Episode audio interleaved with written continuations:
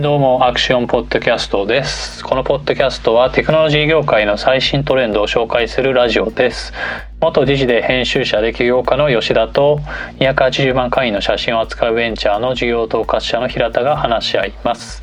ネタは、えー、ニュースサイトアクションゾーンからのものです。平田さんよろしくお願いします。はいよろしくお願いします。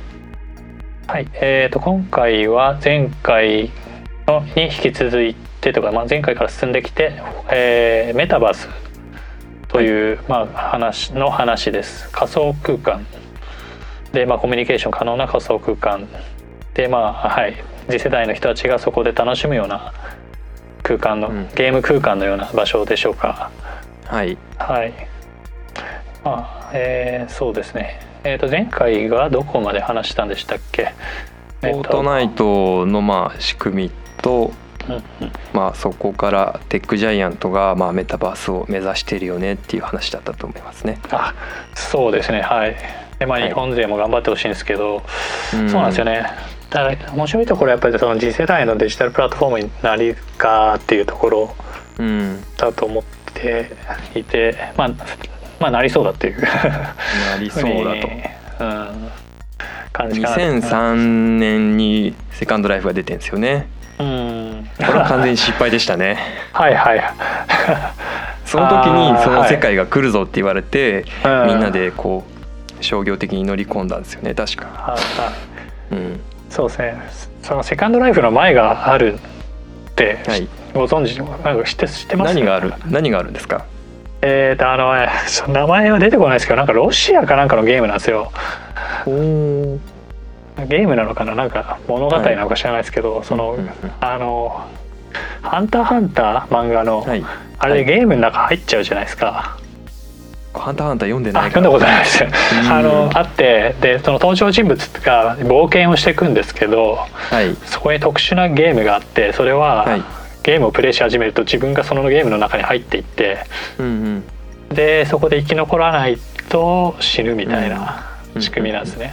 多分そういう物語があって、であの広角機動隊の星、はい、星を学ぶ？星学ぶ、はい、違う、はい、え？星守だはいはい、はい、さんがそれを、えーと、実写映画化してるっていうなんかね、そういうなんかオタクの原点があるんですけど。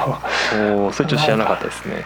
そうまあなんかはいまあひけらかしでした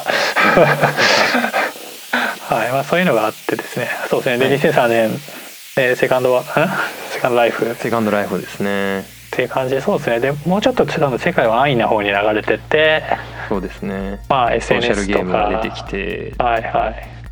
そうですね、まあ、そう SNS まあそか。ゲームの方では MMO とかかの方には行ったんですね、うん、まあ、こっちもやっぱなんか似たようなこと考えてる人いてなんだねえー、なんでソードアートオンラインっていうアニメとか知ってますとか、はい、知ってます。見てはいないですけど、まあ、かなりあの見られてたっていうのは知ってますね。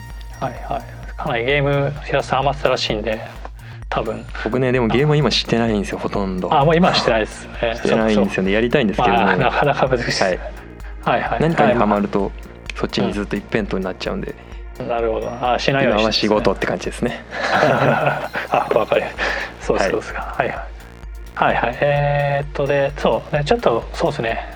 えー、コンシューマーアプリの方は SNS の方に向かっていって Facebook、はい、Twitter とか出てきて最近はその短時間ビデオアプリですね、うん、TikTok とか、うんはい、あスナップチャットみたいなとこまで来たと、はいうん、えー、ちょっと多分負の影響があって特に SNS まあ SNS 内はこの新型コロナの今も言われてますけど、えーまあ、フェイクニュースとかあの、うん、ネット工作とかでやばい情報が出てきて騙されるみたいなことがあるとかですね、うん、いう部分があるとかあとそうですね、私の周り話なんか毎回似た話が出てきますけどあと広告モデルが、はい、あそうです。ちょっとつまりそのサービスを作った人間に対して直接対価を払ってるわけではないじゃないですか、はい、広告主が挟まるんで。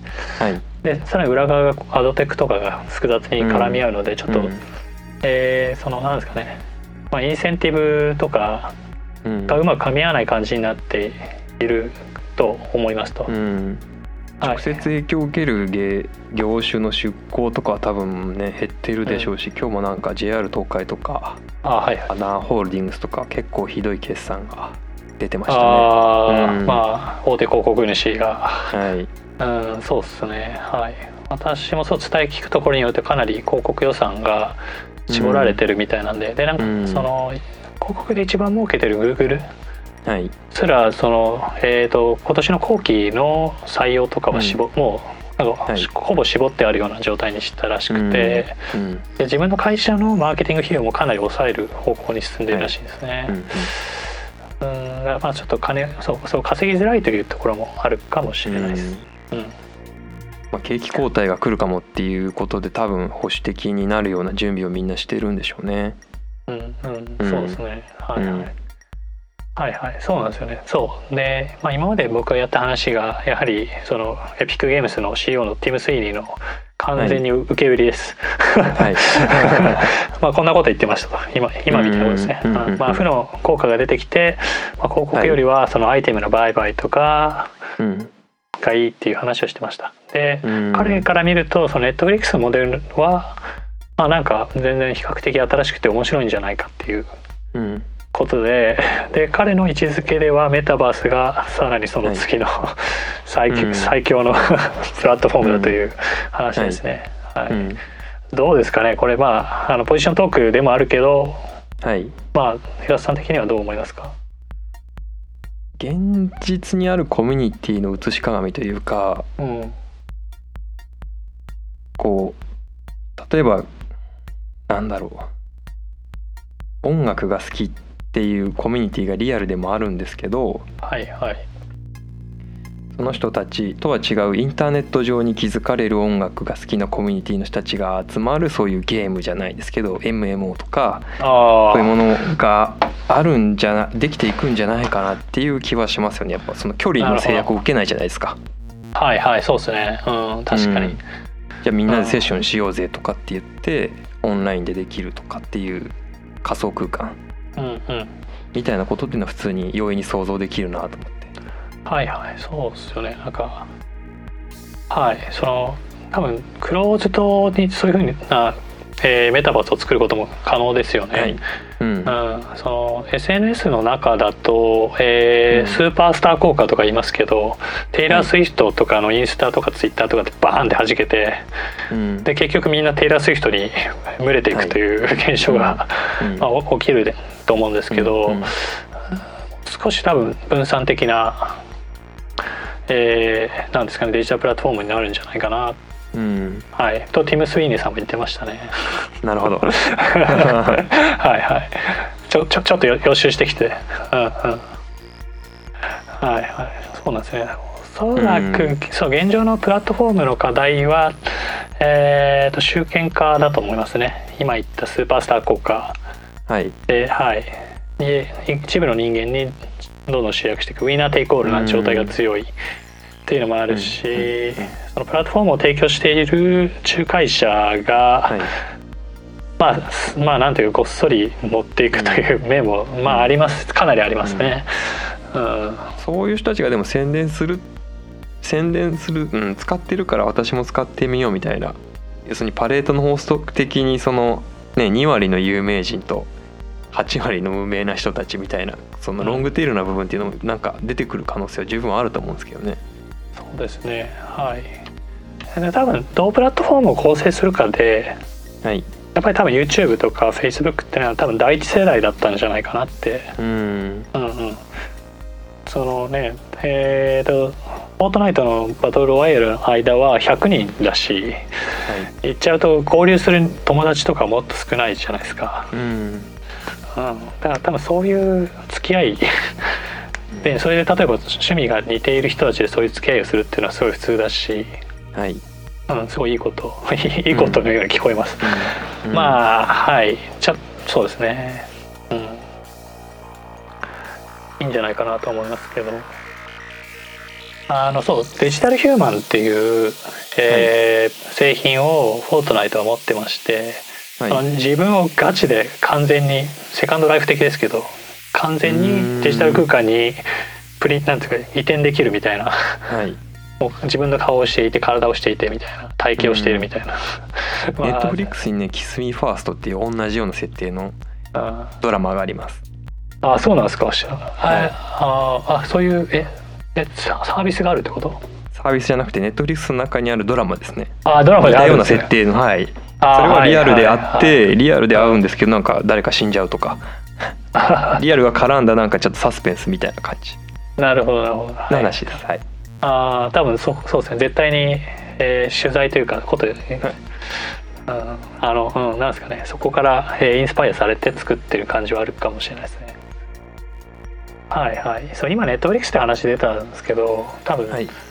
そのフォートナイトとネットフリックスってなんかすごいき競争しているらしい、ねなんか。時間の奪い合い的にはそうなりますよね。うん。はい。そうなんでですよもどうだろう。そのフォートナイトの場合ってある種その時間に縛られるというかネットフリックスははい。なんだろう。オンデマンドでいつでも同時に見るというか一人で見るとか隣にいる家族と見るとかだと思うんですけど、はいはい。フォートナイトの場合だとじゃあ何時に集まろうぜみたいな感じになってるんで多分時間の制約が出てくるのかなって。だそうそういう意味では強いですよね。フォートナイトの方が。この時間はネットフリックスが見れないってなるじゃないですか。なるほどね。高速今日もそのそうです。吉田さんとこうやってあのポッドキャストの収録があるからこの時間は開けておこうになるじゃないですか。はいはいはい。はい、なるほどね。いや。うん、それは確かに強いと思います。うん。強いと思う、はいはいはいなるそうですね。そうそう。はい。またティム・スイーニーの受け売りしますけど、はい。そのはい。そのソーシャル グラフグラフですか？あの、うん。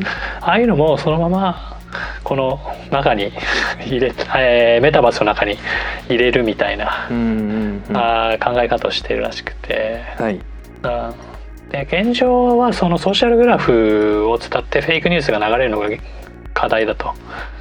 そのはい、せ世界政治の、えー動静が動静うん何動きがそういうソーシャルグラフを伝うということがもうあれなので、そこから遮断された仮想空間ではもっとハッピーなことしかないというのが、うんうんうんまあはい彼の主張ですね。おそらくですけどまあうんなんだろういろんなこうね人にはペルソナがあるように多分ねいろんなコミュニティいろんなゲームいろんなメタバースにこうログインするとか接続するみたいなことになるのかなっていう感じはしますけどね僕は。はいはい。そうですね。うーん。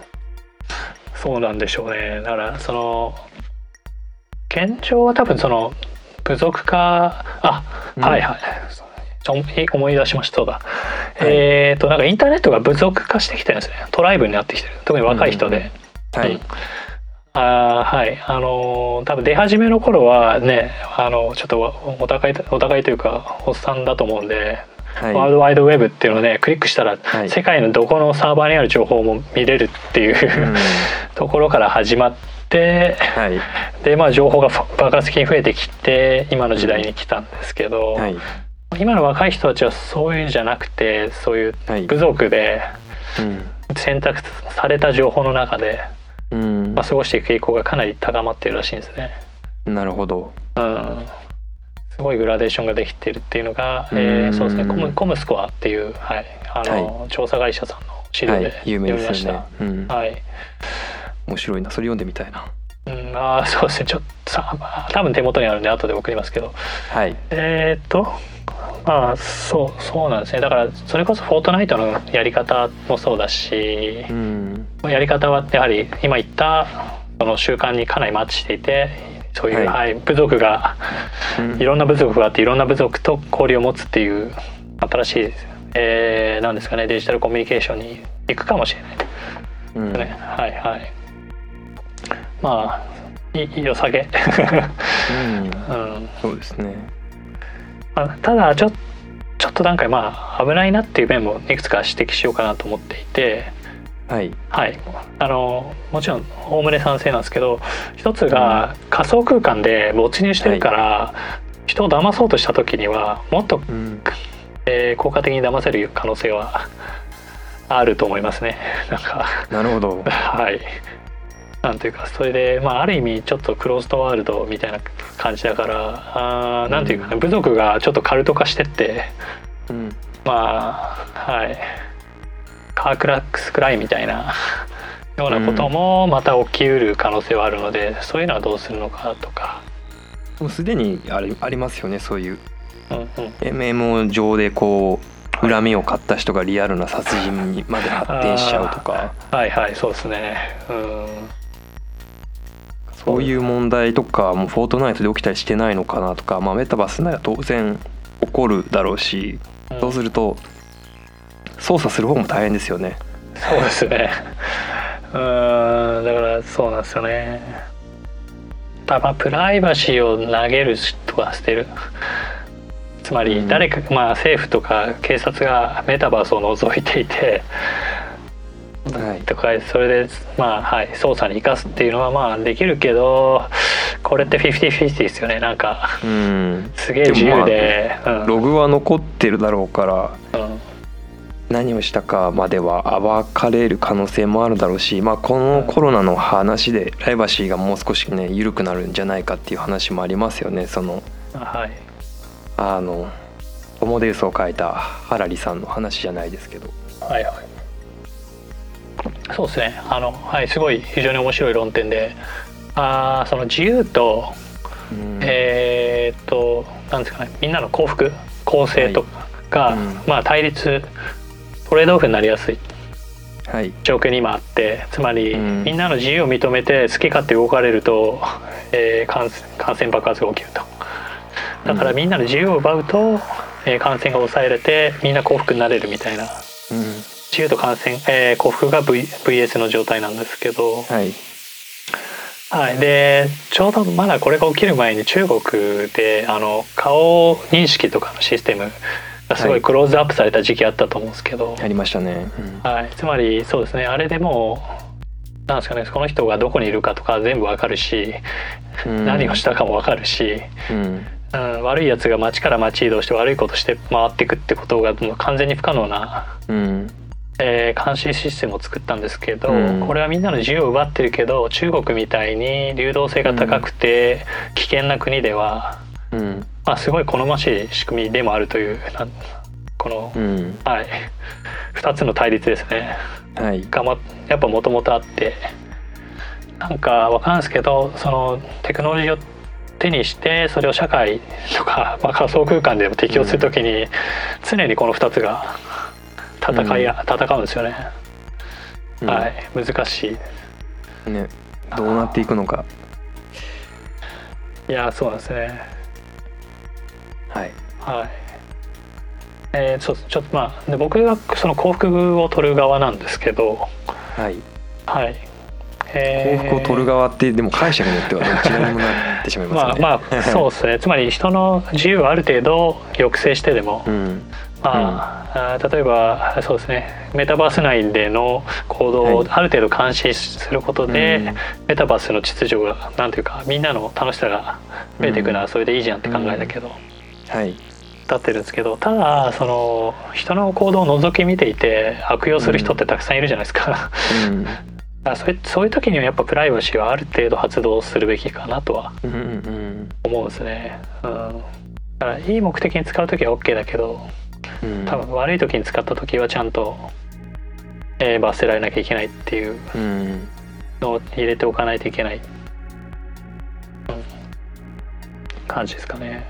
うん平田さんはあの幸福と自由のどちら派なんですか？いや結局僕はバランスだと思ってるんでうん。どこまでこう幸福が良くてどこまでがプライバシーが守られてっていうバランスかなと思いますね。うん。はいはうん、いまあそういや本当にそうなんですけど。はい。まあ多多分分どちらかに、にこう曲振りはないというか。まあまあま今そういう意味では今一番バランスが取れているんだと思いますけどね。あうん。はいはい。まあそうなんですよね。うん。まあ、おそらくそうですね。多分メタバースいろいろ作っていく上でそういう問題がいっぱい出てきてそれを多分またクリアしていくことで、えー多分デジタルプラットフォームナンバー2、えー何ラウンド2みたいな感じになるかなと思うんだけど、はい。まあ、例えばここでこの世界を Facebook が制覇しちゃったとしたら 多分なんかね起こりべきはずだったうん。新しい世界のなんていうのジャンプがななくなる気はちょっとするんですよね。ななんか SNS の延長上のなんかはい。はい。多分作りになっていくような印象があるんで。多分さっき言ったみたいにメタバースは複数できると僕は思っているのではいはい。誰かが一人勝ちは多分ないと思ってますね。ナイスああまあそうか。うん。つまり MMORPG と一緒ってことまあゲームと一緒ですか、はい。あーちょっと気に入らないと思ったら違うとこに、そうですね。うん、あとはまあ結局そのハードの上に乗ってるからハードがどうするでもいろいろ変わってしまいますし影響を受けれるじゃないですか、はいはいはい。そうですね、うん、あーただ多分ハードの問題は多分10年くらいで解決しちゃう気はしますよ多分。つまりど。どんなハードでもまあこれ今はちょっと派手に言いましたけど いろんなはい。まあ現状もフォートナイトある程度そんな感じなんで,、うん、うん、で多分将来 AR えーデバイスみたいなのつけてるからそれでピンとかやったらバーンって、くらいまでいってるはずですね。多分。なるほど。メタバース A メタバース B 行こうみたいな。B 離れて C だ。ああなるほどなるほど。はい。じゃあもうまあグラスみたいのをかけるけどそれは別に何にも依存してないというか、そうですね。そうだと思います。はいはい。そのはい。ハードが今必要なのってそこである程度計算が必要だからだけどそれがねちょっと離れた場所に動かせてそれが 5G だから早いっていうのが、えー多分第2回か第3回で話し合った内容だったと思うんですけど、はい。まあ、そういう世界の中で、まあ、すげえ深い仮想空間ができてくると。うんうん。うん。そうですね。これは面白そうなんで自分もぜひ作りたいとか言って。なるほど。うん。ハード。うーんなるほどね。はい。そうですね。ただ多分このゲームに参入するには多分ちょっと技術力が必要な感じはありますね、その、エピックもその自分らでアンリアルエンジン、じえー、と自分らのソフトのために作っていてそれをね、そのいろんなコンソールに出せるようにしてたんだけど、うん。でそれを外部提供してみんながそれできるようになってて日本の、えーはい。制作会社あー、ねはい。そのカプコンみたいな会社とかも扱うようになってるので、っていうところもできてるし「フォートナイト」っていうね、なんか2億人くらいが同時接続するゲームも作れてるのでうん。ちょっとここが壁なんですよね。だからなんか、うん。うん。ちょっとスタートアップでいきなり噛みつける場所ではなくな、ないかもしれない。あとあれですよね。ロブロックスってとこもありますよね今。あはいはいはい。なんかそこもでかいんですが。出してますよね確か出資してますよね。はいはいはい。あそうですね。はいはい。そうなんですよね。うーん。まだだからこまあはい、う、うん、群雄割拠というか、うん、そうですね。うん。まあそうか。じゃあスタートアップでもやれるって話か だと思いますよ。結局今って多分目的がないとそこに属せないというかフォートナイトだとバトルロワイヤルだし。はいはい。そう。です。多分あのウェブ屋が参入するのはちょっと障壁高いみたいな感じ、あの多分ゲゲーム屋もともとゲーム屋だった人が入るなら多分まだうん。チャンスあるんだけど、ゲーム純粋にゲームだけだとむ難しいんじゃないですかね。ネットワークの概念とか。あそういうのが弱い弱そううな雰囲気はありますよね。うん。あるんですけどまあはいはい。でも多分ウェブまあ多分そのなんですかねウェブとかモバイルアプリ作っているとゲームはちょっと開きがあると思うんで、うんうんまあちょっとやりづらい感はあるかなうんうん。多分ゲーム屋さんがそういうそのウェブ屋のちょっと知識をかいつまんでくるって方がまだやりやすいというか、うん感じはあるかなはい、うんなるほどね。まあそうですね。すいません。なんか一方的に喋って。なんか大体だはい。どどうですかね、メタバース。メタバース面白いですよね。うん。はい。はいまだちょっとどうなるのかは見えてないですけど複数の、まあ、メタバースが出てくるのかなと僕は思ってますね。はいはい。そうですねまあまた最後じゃあほぼ最後にしようかなと思うんですけどティム・スウィーニーの受け売りですけど、そのメタバースの中も分散的な構成になっていて、まあ今までのような多分すごい権力のあるデジタルプラットフォームっていうのはそん存在しなくて、えー比較的あの必要最低限の、まあ、手数料だけ取っていろんな人が利益を出せるような感じになってくるし、うん。はいはい。まあ基本的には直接的なお金のやり取りゲーム内通貨のやり取りみたいな形で、えーゲーム内経済が構成されていって、まあ、人間の活動でそれが自走していくようなイメージですか、うん。それが、えーなんというかあーワールドウェワイドウェブから、えーまあ、モバイルアプリケーションの時代を経てこれから向かおうとしている、まあ、デジタルプラットフォームの新しい仕組みの一類型はい。なので、まあはい、吉田と平田はすごい楽しみにしてるということですね。すねはい、そんな感じで、はい、えー皆さんも楽しみにしていてください。えーとそうだ、最後に、えーと、はいポッドキャストの登録と吉田と平田のツイッターのフォローもよろしくお願いします。はいこのポッドキャストの他には、えーアクションはニュースサイトとニュースレターも運営しているので、そちらも、えー目を通していただけると幸いです。どうもありがとうございました。はいありがとうございました